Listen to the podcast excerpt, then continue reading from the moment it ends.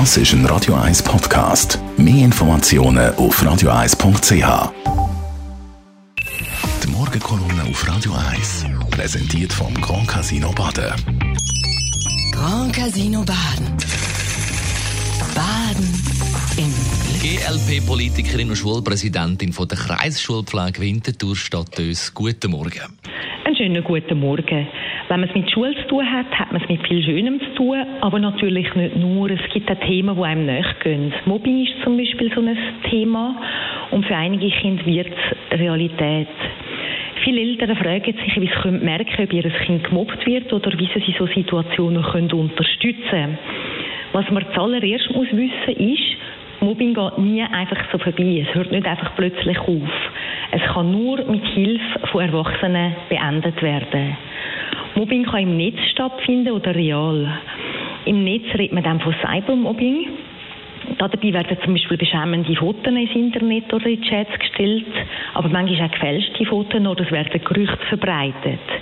Das Problem am Cybermobbing ist, dass sehr schnell sehr viele Leute erreicht werden und dass im Internet so Inhalte kaum noch gelöscht werden können. Viele gemobbte Kinder erzählen die Heim nicht, wenn sie gemobbt werden, weil sie sich zum Beispiel schämen oder weil sie unter Druck gesetzt werden.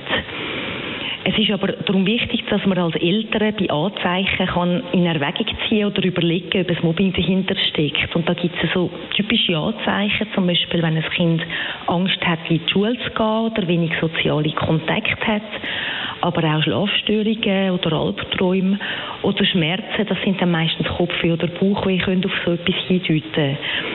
Es ist aber auch ein Anzeichen, wenn ein Kind zum Beispiel plötzlich immer Gegenstände verliert oder regelmäßig immer wieder Geld braucht. Wichtig ist, dass man den Kind aufmerksam zulässt, wenn sie etwas erzählen, dass man ihr Selbstbewusstsein stärkt und dass man dem Kind hilft, Beziehungen und Aktivitäten außerhalb der Schule zu gestalten und zu pflegen. Wenn ein Kind in so eine Situation kommt, dann darf man auf keinen Fall die Schuld beim Kind suchen. Und es ist auch keine gute Idee, wenn man mit den Täterkindern oder den Eltern von denen direkt reden auch wenn das oft in der Verzweiflung natürlich versucht wird. Meistens macht es die Situation noch schlimmer.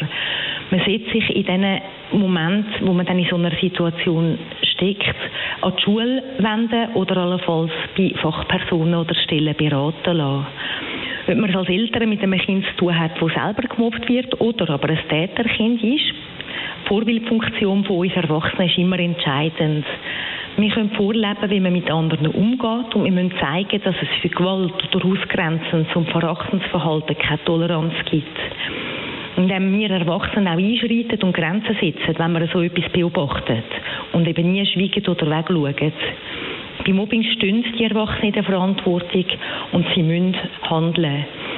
Ich merke, dass sich viele allein fühlen in diesen Situationen, dass viele Eltern mit ihren Kindern verzweifeln und dort kann ich eigentlich alle nur ermuntern, dass sie wirklich sich an die Schule wenden. Die Morgenkolumne auf Radio 1.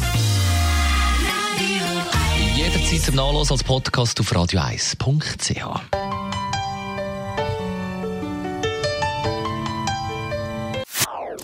Das ist ein Radio 1 Podcast. Mehr Informationen auf radio1.ch.